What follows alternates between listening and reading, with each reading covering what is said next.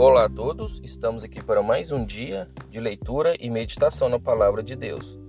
Abra sua Bíblia em Filipenses, capítulo 4, versículo 8, que diz assim: Quanto ao mais, irmãos, tudo que é verdadeiro, tudo que é honesto, tudo que é justo, tudo que é puro, tudo que é amável, tudo que é de boa fama, se há alguma virtude, se há algum louvor, nisso pensai. Então, aqui a palavra nos mostra que devemos analisar as situações, seja ela no nosso dia a dia, seja ela na igreja. Então que a gente aprenda a caminhar e a observar o que é bom e o que não é. O que engrandece a Deus, o que louva a Deus e o que não louva. Então, para que a gente consiga amadurecer na fé, e saber qual caminho nos leva a Cristo. Porque hoje em dia, principalmente no nosso país, existem vários caminhos, várias doutrinas. A gente precisa saber e aprender a identificar. A gente precisa buscar do Espírito o discernimento para que a gente não seja enganado.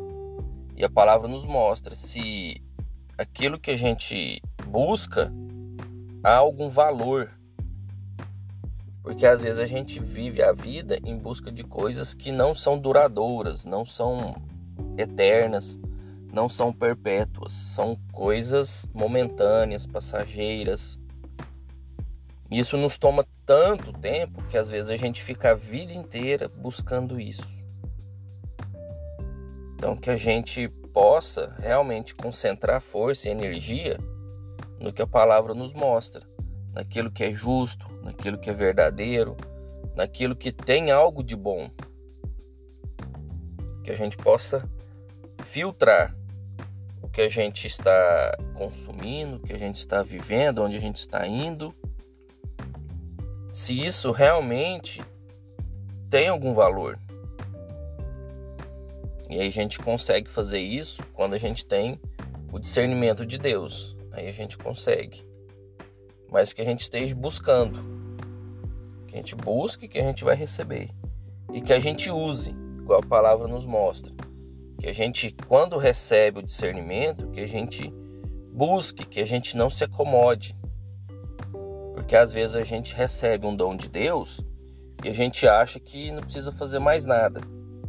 A gente precisa exercitar. A gente precisa praticar isso no nosso dia a dia e na nossa vida. Senão aquilo vai nos deixando acomodado e a gente começa a relaxar. Então que a gente não faça isso, que a gente não relaxe. Que a gente esteja sempre em vigilância, tá bom?